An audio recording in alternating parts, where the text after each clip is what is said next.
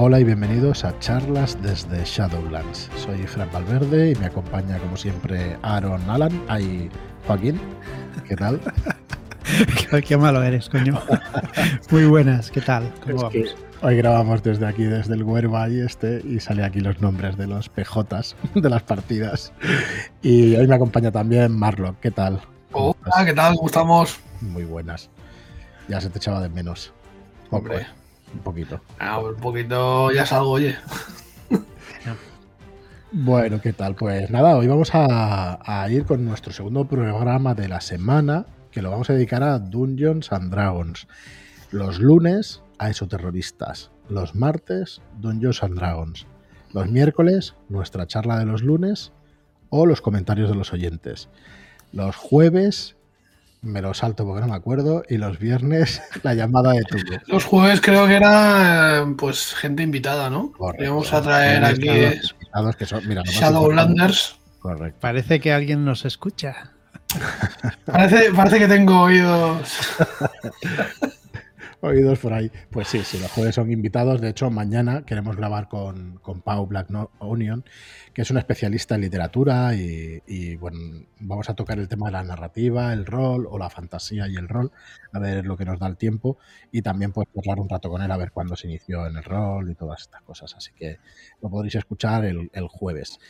Y como os decía, pues hoy eh, tenemos un programa mm, pues que está relacionado con eso, porque la guía del Dungeon Master nos van a explicar un poco la, eh, los qué rango de categorías de fantasía abarca, digamos, ¿no? Porque al final la fantasía es fantasía en general, pero tenemos un montón de subgéneros dentro. Exacto, muchos estilos dentro de la misma fantasía. Correcto. Y ostras, el tema mola un montón. Yo creo que todos los que nos escucháis y nosotros mismos hemos leído bastante fantasía heroica o espada y brujería o todos estos subgéneros de los que vamos a hablar hoy por encima. ¿eh? No somos ningunos expertos, lo que hacemos es desgranar un poco la guía, de, la guía del Dungeon Master. Así que vamos a empezar, si queréis. Eh, a ver, ¿para qué nos lo dicen básicamente, Joaquín, el, libro? Esto nos los va explicando, nos lo explica para que creemos nuestras campañas, ¿vale? Porque el libro en sí es, es un libro para que nosotros construyamos nuestras campañas, nuestras aventuras y no, dentro del mundo de Dungeons and Dragons. ¿vale? Entonces, pues eh, empieza explicando pues, que hay muchos tipos de, fantasías eh, y la que mejor se, se, adentra en el mundo de Dungeons and Dragons es la fantasía heroica, que es la que explica en el libro de Manual del Jugador. La empieza, la que desarrolla un poco más. Sí, en realidad no, no es que tenga un lore, ¿no? Que decíamos, un acervo, un. Eh, no desarrolla, digamos, un, un, mundo de fantasía, pero sí habla de fantasía. Las razas, las clases y todo lo que hay está basada en la fantasía. Entonces, eh, bueno, no sé si lo sabéis todos los que nos escucháis, pero a partir de la quinta edición, eh, pues lo que hicieron fue liberar lo que se llama la Open Game License, la licencia de, juego abierta que, permite pues, que podamos desarrollar productos a través de unas reglas básicas de la quinta edición de Dungeons and Dragons. Entonces, eh, a partir de aquí sí que se han hecho un montón de géneros distintos de juegos basados en quinta edición. Pero no tienen por qué ser además fantasía, sino que han hecho cosas de terror y se han hecho cosas muy, muy distintas de lo que es el Dungeons and Dragons clásico. Pero bueno, eso por aclararlo un poquito. Eh, no sé si tú, tú, recuerdas lo más raro que hayas visto en Dungeons and Dragons con el sistema de 20, Marlo. Por salirnos un poco de Lo más raro, eh, bueno, es que el sistema de 20 se ha hecho de todo. Star Wars, o sea, ha habido. O sea, con lo que viene a ser el, el D20 System este, eh, había de todo. De hecho, dado de 20 moderno es un es, digamos, un juego basado en este sistema de dado de 20 que salió con las reglas mm, pues que estaban modificaban la 3.5, ¿no? Pero tenía su sistema de dotes, tenía una serie de cosas que era pues muy interesante. Eh, la creación de personajes o el desarrollo de los tipos de personajes también eran muy diferentes a, lo que es el clásico de Dungeons and Dragons. Y luego ya dentro de, de Dungeons and Dragons, lo más raro, la ambientación más rara o más mm, no sé, tío, más curiosa, Planescape. Planescape sí, era muy raro. top. Yo de, ambientaciones nuevas creo que han sacado Stargate en, quinta edición. Han sacado de la película y de las series de Stargate, lo han sacado en quinta edición, que hay mucha gente que estaba en contra y tal, pero al final ha salido con ese sistema. Si me equivoco, pues ya nos corregiréis en las... En, este libro, en la guía también nos da una pincelada, ¿eh? De, para hacer cositas así sí, eh, vamos a tocar los géneros que nos dice esta propia guía. En primer lugar, nos habla de la fantasía heroica, que es la que decías tú, que es la más clásica y de la que nos habla. la, que menos, la que menos me gusta. vamos a empezar por ahí. Pero la que más has jugado, seguro. Seguro. Eh, sí, la, típica. Es la más típica, claro. Bueno, pues aquí los personajes vienen de trasfondos mundanos, ¿vale? Y se lanzan a la aventura son los héroes de la campaña y, bueno, aunque su comportamiento no tiene por qué ser heroico, eh, puede también ser, pueden ser egoístas también, ¿vale? Los personajes. Pero al final tendrán que recurrir a poderes mágicos o cosas así para derrotar a monstruosas amenazas. Sí, está, eh, perdona, está basada en la tecnología y la sociedad pues en normas medievales o así. Vamos, que no, tienen tecnología muy avanzada, es tecnología de la Edad Media más o menos. Eso, que sí, caballos, espadas, muy raramente arcabuces y cosas de estas, porque en fantasía heroica normalmente es espada, espada y magia, además. Y luego, mm, lo que nos explica en el libro es que se tiende a girar en torno a la exploración de mazmorras, a por tesoros y a derrotar monstruos suelen ser un poco los objetivos de, la campaña. No tiene todo esto, es lo que nos explican en el libro, ¿eh? No intentamos aquí. No. no, eso es lo que pone en el libro de lo que ellos entienden por fantasía heroica. Del género. Bueno, luego tenemos la espada y la brujería. Yo aquí directamente la menta se me va a Conan directo. No, Del tirón. No concibo otra cosa en espada y brujería. Eh, la brujería un poco más, más sucia, ¿no? Más mundana o con más con sangre y con cositas más. Más que yo, creo que una de las cualidades que, tiene, más allá de. Son, es más ritual. La magia no se concibe como una cosa de lanzar bolas de fuego, sino como un, necesitas unos componentes mucho más elaborados, una serie de Em, condicionantes, ¿no? Pues alineación de estrellas para poder hacer la invocación. O sea, no es tan, eh, pues eso, espontánea como puede ser la magia de un mago de duños que bola de fuego, venga.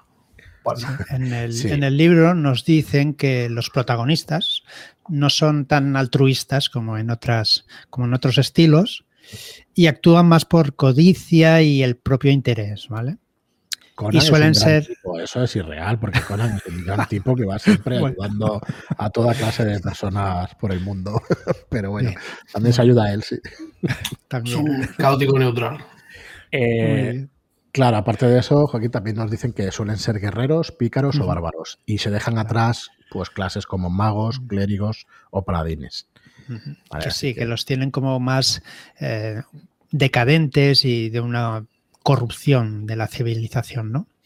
los, son los villanos más, más básicos de este tipo de... Los magos. los magos suelen ser los, brujos, en este caso, que es un poquito más oscuro, pues son los típicos villanos de este mundo. Y, lo que decía Marlo, que la magia y objetos mágicos pues son raros y peligrosos.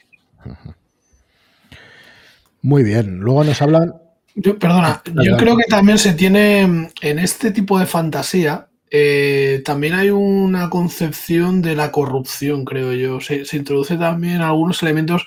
La magia o, los poderes arcanos suelen estar ligados a la corrupción, o sea, como algo antinatural. Entonces, que te consume de alguna manera. Lo digo porque.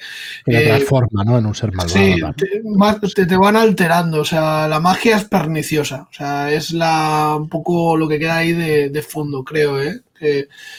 bueno, al menos lo he visto en muchas aventuras, en muchos eh, juegos que se basan un poco en este tipo de fantasía, de baja fantasía o de espada y brujería más bien. Sí, porque luego tenemos otro género que es la fantasía oscura que, vemos un poquito más adelante. Eh, luego, el libro nos sigue con fantasía épica, ¿no? Sí. La fantasía épica, pues es el conflicto entre el bien y, el mal, ¿vale? Son los, los, aventureros, pues tienden a adentrarse en el bando del bien. Sí, lo, más clásico es eso, desde luego. Y, a los héroes les motiva un propósito mayor, ¿vale? En lugar de la ambición o el anhelo personal. ¿Esto en qué, tipo de aventura estás diciendo ahora? Fantasía, épica, no heroica. Ah, fantasía. La, dividen entre fantasía heroica, fantasía épica, fantasía mítica, que ahora vemos oscura, fantasía oscura. Entonces, la fantasía épica, épica también, eh, como dice Joaquín, los héroes tienen un propósito mayor, ¿no? Es un, tema más de, alcanzar el bien común y de enfrentarte a peligros increíbles sin pestañear. Eh, no tienen dilemas morales, o sea, únicamente van a por cosas malignas, o sea, no van a ver los grises de alguna manera, los héroes, ¿vale? Y bueno, sí que tienen que luchar contra sus propias tendencias malignas, que son las que albergan en su interior. pero Intentarán salir, pero bueno, intentarán luchar contra ellas siempre.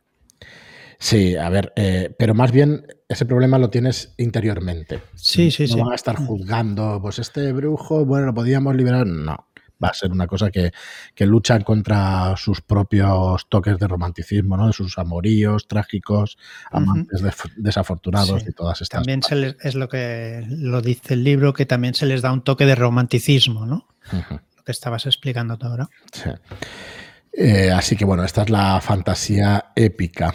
Luego tenemos la mítica que hay campañas de fantasía mítica y aquí, bueno, nos vamos a inspirar en temas o historias de los mitos y leyendas de la antigüedad.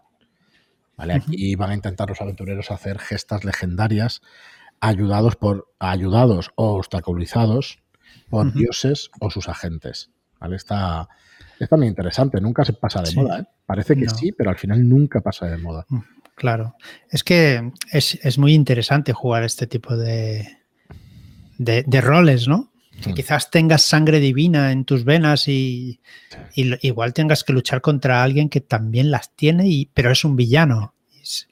Es, mm. no sé, siempre es muy recurrente. Bueno, a mí, esto me recuerda un poco a, lo que es la campaña de Baldur's Gate, que bien no deja de ser una cosa así, ¿no? O sea, no creo que sea un spoiler decir que, se basa, digamos, en las semillas de Val que han sido dispersas por ahí y, con eso empezaron a jugar a una especie de inmortales. Eh, Spoilerazo.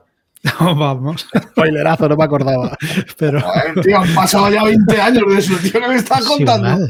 Pero los más jóvenes no lo han visto ni lo han No creo, ni, lo tocarán, tío, ni lo tocarán. El Baldur's ahora ya con, las reglas de Advance y tal, bueno, eso, acercarse ahí es, es durillo, ¿eh? Pues es, es, una mezcla en realidad el Baldur's Gate, ¿eh? de lo que estás diciendo de fantasía mítica con la épica y con la heroica. ¿eh? Para mí bastante clara. ¿Sabes? Mezcla un poco las tres cosas, de hecho. Mm, bueno, en, la épica tampoco tienes muchas, muchos conflictos internos, ¿no? En Baldur's Gate. Pero al final... Bueno, se presentan, a ver, internos sí, hay, hay dilemas. Eh, de hecho, una de las cosas que tenía es que mm, depende de cómo actuaras, eh, había una serie de compañeros que se te podían pues revelar, ¿no? Por tus acciones, porque no, o sea, no estaban alineados con los suyos.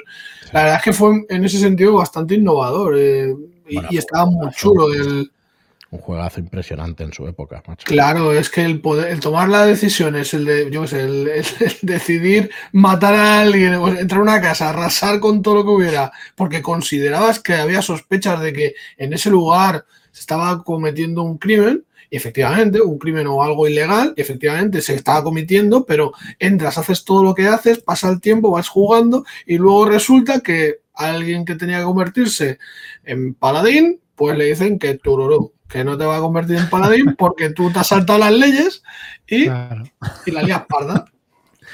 O sea, el juego, el juego realmente, eh, vamos, tenía cosas brutalísimas en ese sentido. ¿eh? A mí me gustaba más ese, enfoque que el rollo de ir matando en plan diablo, aunque fuera otro. No, hombre, un juegazo, ya te digo, a mí me encantó. Hostia, a mí, a mí es que me flipaba, tío, esa, esa, porque era súper cabrón. No te, las, consecuencias, las consecuencias no te pasaban al momento, te pasaban, ya seguía jugando y entonces de repente te decía, venga, va, vuelvo al sitio y era cuando pasaba todo. Y no me jodas, tío, claro, tengo que borrar y. Bueno, perdón, que nos saltamos. Nada, nada, nada. Dale, dale, calla. Vale, pues hasta ahora hemos dicho fantasía heroica, espada y brujería, fantasía épica, fantasía mítica. Vamos a por, a por las la que Le gusta, la que le gusta a Marlock, venga. A don Andrés. Expláyate con esta. Fantasía oscura. Fantasía oh. oscura. A ver, aquí de lo que habla en el libro del, del manual del máster es que es una campaña o es un tipo de fantasía centrada en el terror sobrenatural. Mm. Yo estoy en desacuerdo. Ya empezamos, ya empezamos Vamos a describir lo que dice el libro y luego ya ponemos de nuestra parte. Dice, una ambientación de fantasía oscura precisa de una atmósfera de pavor creciente, creada a partir de un adecuado control del ritmo y descripciones evocadoras. ¿Vale? Además, eh, los jugadores tienen que poner de su parte porque tienen que estar dispuestos a abrazar el ambiente que buscas evocar. Tanto si quieres dirigir una campaña de fantasía oscura entera como si simplemente deseas jugar una aventura más inquietante de lo normal, deberías hablarlo con tus jugadores para asegurarte de que están de acuerdo. A ver, aquí está hablando de fantasía, no, sino de terror. Que está hablando de terror. Nosotros, o yo tampoco entiendo la fantasía oscura eh, por lo que está por lo que está poniendo la descripción esta del libro. En la descripción, sí, exacto. ¿Qué entiendes tú por fantasía oscura, Marlon? Pues yo entiendo que es un... En primer lugar, eh, está muy alejado de, la epicidad o del heroísmo que se presenta como eje de Dungeons and Dragons, eh, en el que los personajes, yo imagino, pues bastante más expuestos a los peligros y con consecuencias más reales de lo que supone un combate, por ejemplo, donde eh, los combates sean algo a, pensárselo, ¿no? Porque las consecuencias que conllevan, pues sean eh, severas, ¿no? O sea, yo qué sé, yo concibo este tipo de fantasía en la que, hostia, te amputan la mano. O sea, en un combate, un golpe te puede amputar la mano. Entonces, eh, por ejemplo, ¿no? Entonces, es bastante más cruda, es, intenta emular un poquito más, a lo mejor, un medievo de estos sucios y y donde los, grises, o sea, no hay bien o mal, sino que hay una escala de grises que a veces es difícil de diferenciar quién, eh, las motivaciones que hay detrás de cada, de cada grupo, ¿no? los aparentemente buenos no son tan buenos, los malos tienen sus motivos para hacer lo que hacen. Eh, o sea que es todo un poco ambiguo. Eh, para mí es una fantasía oscura, ¿sabes? Una cosa cruda, una cosa que tiene barro, que, tiene consecuencias, que las acciones eh, siempre están supeditadas hacia el menor de los males, ¿no? las consecuencias pocas veces salen como los cuentos de hadas, ¿no? Así que para mí es eso, vamos, es, lo que me, flipa, el tipo de, ambientación que disfruto. Sí, sí, pues yo estoy bastante de acuerdo, porque la verdad es que Fantasía Oscura parece Ravenloft aquí y para mí no es Ravenloft, ¿no? Ravenloft me no, Ravenloft en comparación a los Darkseid yo creo que es, por, decir de algo, e, e, es un paseo de, Hombre, yo creo que, tiene consecuencias más, más duras la, fantasía que, intentamos representar, por ejemplo, en, esto de los Dark Sides. ¿Pero creéis que igual con Dungeons no se puede llegar a ese tipo de fantasía? Tienes que capar cosas. No puedes tener, por ejemplo, en Dungeons and Dragons, en Advanced Dungeons and Dragons, eh, Ravenloft, en su origen, sí que tenía restricciones más severas creo recordar, hablo de memoria. Sí, no, lo sabía, no se podía Claro, los clérigos, estaban capadísimos, o sea, creo que no tenían poderes o, que tenían menos nivel, ¿no? Es que Directamente perdían el contacto con su dios y no podían hacer ni un conjuro. Claro, es que estás, estás aislado, tío, estás en un plano donde tu dios no es capaz de llegar, porque hay una entidad maligna que, que lo, se lo come todo, ¿no? Entonces, yo eso, joder, a mí eso sí que me flipa y sí que me parece Ravenloft, o sea, sí que me parece un, lo que estás diciendo, pero la versión de ahora, que creo que no tiene nada que ver, yo no he jugado, también es verdad, pero me parece que no tiene nada que ver con esta experiencia que estamos comentando, ¿no? Eh, porque tienes poderes, porque no estás tan indefenso, o sea, porque hay conjuros de clérigos, se siguen pudiendo hacer cosas. Yo, sinceramente, creo que mm, no, no es la experiencia nosotros la empezamos a jugar y creo que no nos dijeron que capaban nada, ¿verdad? No, porque en quinta es distinto. Y esta campaña de Ravenloft es distinto. sí que te dejaban y, el clérigo tenía los mismos poderes que en cualquier otro sitio. Claro, es que el por el tema de los dioses y todo eso, no llegaban a explicarlo. yo no me la he leído la campaña, no lo sé si te llegan a decir, pero creo, creo recordar que Mitchell también lo explicó en un vídeo suyo, que era muy distinto. Es que a mí me parece que, hostias, es, muy. O sea, le quitan, eh, joder, lo chungo que era realmente la ambientación. Es como si en, por ejemplo, en, el, perdón, en la Dragonlance, joder, cuando juegas sin clérigos. Hostia, cómo cambia la historia, tío. Cómo cambia la historia. Claro, si tú no tienes clérigos, las curaciones escasean, eh, no se convierte en un, eh, una cosa oscura, ¿no? Pero, joder, te, tienes que buscar la vida para afrontar los combates con muertos vivientes, con sombras y con... Cuando no tienes un clérigo que expulse muertos vivientes y tal, pues se complica muchísimo la historia. Y claro, ahí te sigues encontrando con esos bichos. Sobre todo si el máster es un poco cabroncete, que te va metiendo ahí... Como todos los másters. Venga, plataforma de agraviados de, de agraviados.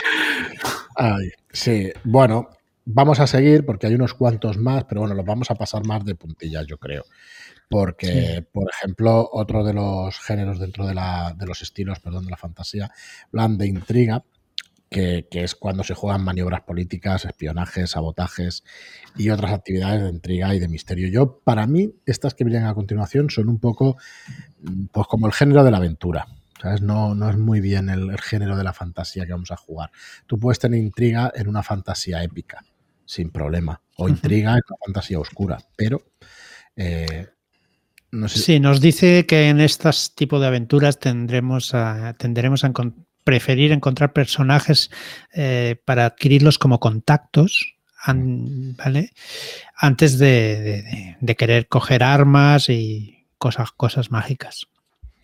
Sí, Luego y la interpretación y las interacciones sociales pues cobran mayor importancia que el combate.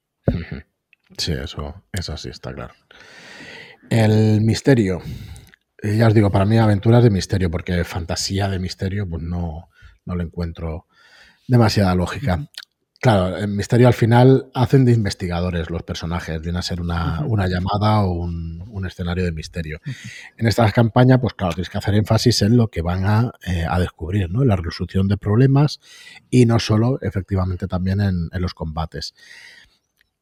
La gracia de esto es conectar aventuras, resolviendo cada una, misterios, mientras vas cogiendo pistas de otro misterio superior, que hace que bueno, que, ligues una cosa con otra.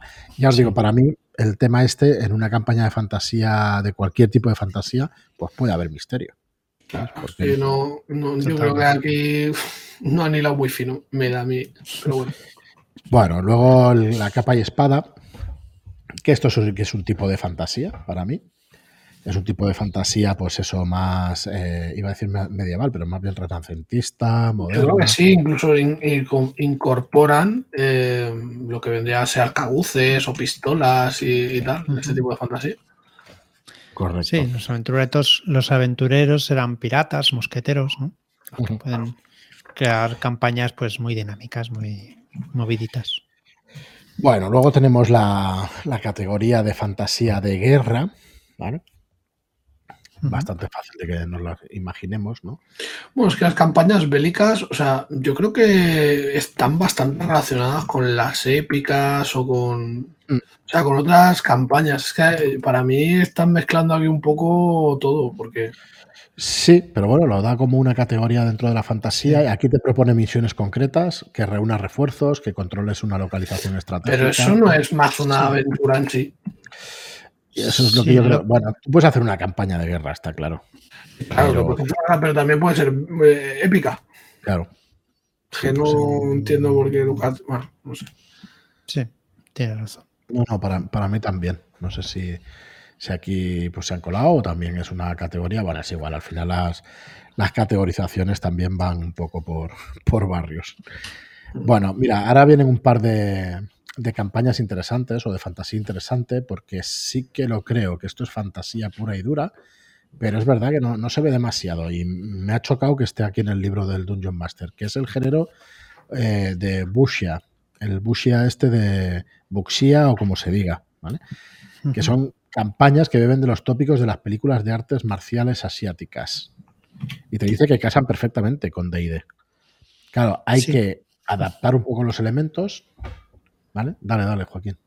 No, sigue, sigue, es igual. Para llevarlos a la idiosincrasia de la ambientación, ¿vale? Pues altos acrobáticos, golpear en puntos de presión, pero todo esto no tiene por qué cambiar las reglas del juego, ¿vale? O sea, con las mismas reglas, pero dándole un poquito más de sabor a, lo que hablábamos, a, Oriente. Sí, el ejemplo es que un paladín que empuñara una espada llamada, llamada Juramento de Venganza puede ser perfectamente el, el héroe de un buxia chino mientras que una samurai japonesa podría estar representada mediante una paladina con un juramento de entrega específico, el bushido, y que incluya la lealtad a su señor daimyo entre sus principios. Sí que hay que hacer un poco de trabajo de adaptación, ¿eh? Pero bueno, el ninja pues podría ser un monje que siga el camino de la sombra. Pero es que todo es, sí, claro. Lo que pasa es que eh, realmente antes, por ejemplo, la 3.5, lo que te daban eran esas clases. Bueno, espérate que seguro que hay suplementos para todos los gustos. Eh, supongo, claro. Y hombre, en aventuras orientales y eso, joder, pues también había. Bueno, y luego ya por último, nos hablan de un género que no lo había escuchado en mi vida. que es el cruzar los rayos. Oh. Es, lo que decíamos al principio de la ciencia ficción. Pues eh, meten un poquito la ciencia ficción por el medio, pues para también coger un poquito de ahí, ¿no? Beber de esa fuente. Jammer, ¿no? El rollo. Buena idea, pero sí, te habla. Te habla de pilotar naves que viajan a las estrellas, habitar. No, eh, Starfinder, ¿no? El Starfinder de, de, Pathfinder eh, vale eso. Sí, sí. Correcto. Eh, de hecho, nos habla del capítulo número 9 en el taller del Dungeon Master, que te proporciona las herramientas necesarias para dar rienda suelta a estas posibilidades. Así que, como eh, vamos lentos, pero llegaremos algún día al capítulo 9, así que ya lo comentaremos cuando, cuando lleguemos. Ya nos acordaremos de este género de cruzar los rayos. Me ha resultado muy, muy. Hombre, Sobre todo ver el nombre. el nombre es un poco extraño, sí. Los rayos Igual es cosa de la, de la, traducción, pero no sé. Bueno, me da que, es un podcast que puede tener un poco de repercusión. A ver qué opinan. Nos van a dar. ¿Qué nos va a dar, hombre? ¿Por qué, ¿Por qué nos van a dar, hombre? Sí, no, estamos siguiendo un poco el libro ¿eh? de lo que está diciendo. Sí. Así que. Por, decir que se han colado, pues, es verdad. No. Bueno, pues hasta aquí el, podcast de hoy. Recordad que sigue, sigue en marcha la preventa de historias de terror y además de las camisetas de, Shadowlands, de Soy Shadowlanders. Si, si, os hace gracia, la queréis ver, en shadowlands.es barra terror tenéis eh, historias de terror, que es un recopilatorio con las historias de terror más descargadas del año pasado y las tres ganadoras del concurso del concurso de Shadow Shots. Y además pues también tenéis ahí pues las camisetas si queréis haceros con alguna. Son de manga corta así que bueno mira estamos en marzo ya. Me queda nada cuando lleguen para abril mayo ya se puede el veranito ya está aquí así que toca comprarse alguna camiseta hombre. Muy bien pues nada nada más Nos escuchamos en el próximo. Mañana esperamos poneros la charla de, del lunes y, pasado pues la charla también con Pau Black Onion, con un invitado de lujo, pues para seguir hablando de estos géneros literarios, ¿no? En el rol, que eso mola siempre, que es de donde venimos un poco. Sí, señor. Así que nada más, muchísimas gracias a todos por estar ahí, gracias por vuestras reseñas de 5 estrellas en iTunes y por vuestros me gusta y comentarios en iBox. Gracias y hasta el próximo programa. Muchas gracias y hasta la próxima. Adiós.